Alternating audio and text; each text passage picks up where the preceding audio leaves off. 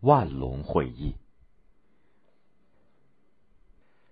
第二次世界大战以后，帝国主义势力大打折扣，根本无暇顾及海外的殖民地，于是亚非民族解放运动蓬勃发展起来，许多殖民地、半殖民地国家获得了民族的独立。由于国际形势纷纭复杂，刚刚独立的亚非国家迫切希望加强团结和合作，一起维护国家的主权和世界的和平。因此，印度尼西亚、缅甸、西兰，也就是今天的斯里兰卡、印度和巴基斯坦五国，决定邀请一些新兴的亚非国家，召开一次没有西方国家参加的亚非会议，讨论亚非各国共同关心的问题。邀请一经发出，立刻得到被邀请国的热烈响应。一九五五年四月十八日，在印度尼西亚的山城万隆，春意盎然，繁花似锦，到处洋溢着喜庆的气氛。来自二十九个亚非国家的三百四十名代表齐聚万隆的独立大厦，准备出席亚非会议。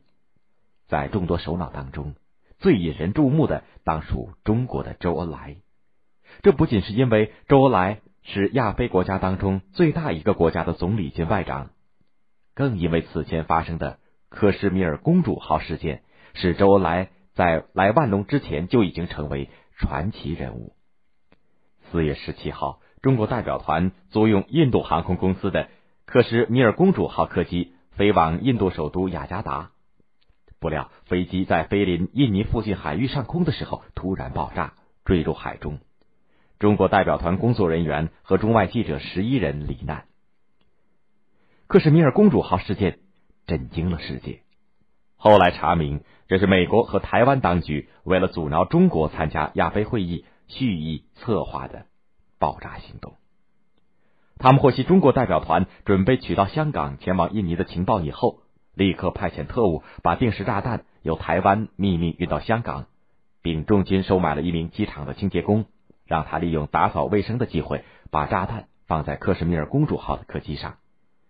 他们本来的目标是周恩来一行，所幸的是，由于周恩来临时改变了行程计划，没有乘坐这架飞机，才幸免于难。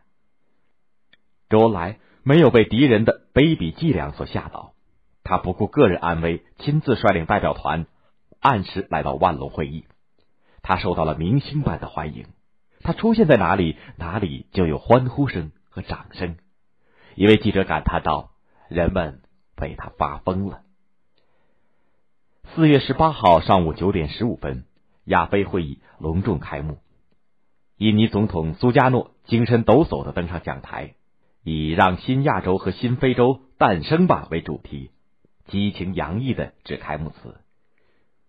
这是人类有史以来第一次有色人种的洲际会议，殖民主义者并没有死亡，必须予以铲除。让我们记住，为了这一切，我们亚洲和非洲人必须团结起来。接着，与会各国代表纷纷上台发言，大多数国家的代表都强烈谴责了殖民主义和种族主义，表示要加强亚非国家之间的团结。会场里的气氛显得融洽而热烈，但是随着会议的深入，由于各国不同的社会制度和意识形态，彼此之间产生了一些隔阂和误解。有的国家代表硬说，亚非国家当前面临的任务不是反对殖民主义，而是反对共产主义；有的干脆对中国做了公开或影射的诋毁性的指责。这些火药味十足的言论，顿时使会议的气氛。紧张起来，各国代表不由自主的把目光射向了中国代表团。只见周恩来镇定自若，一边听着发言，一边伏案疾书。人们猜测，周恩来一定是在起草驳斥这些言论的发言，不禁担心会议是否会陷入无休止的争吵，最终导致不欢而散。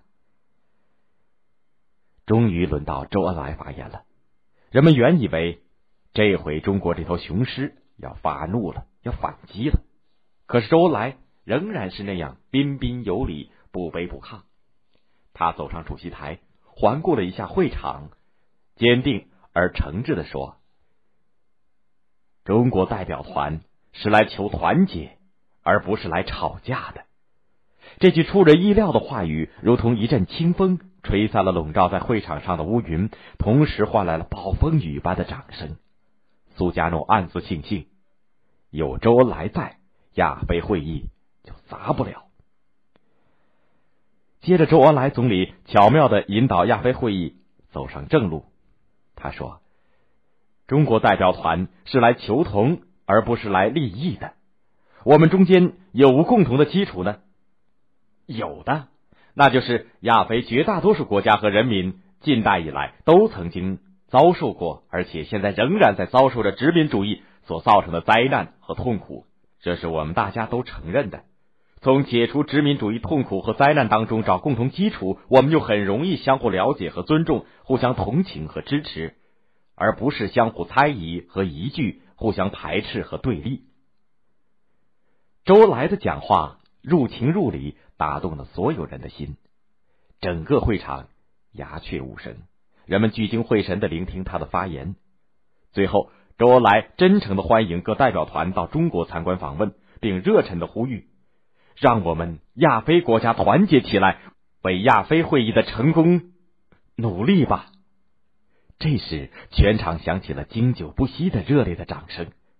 当周恩来走下讲台，代表们纷纷站了起来。前来同周总理握手拥抱，一些在会议上攻击过中国代表团的代表主动与周总理握手，并表示歉意和懊悔。四月二十四号，举世瞩目的亚非会议胜利闭幕。大会通过了亚非会议最后公报，提出指导国际关系的十项准则，其核心内容便是一年前由中国和印度首先倡导的互相尊重主权和领土完整。互不侵犯、互不干涉内政、平等互利、和平共处五项原则，为亚非国家之间友好合作发展奠定了基础。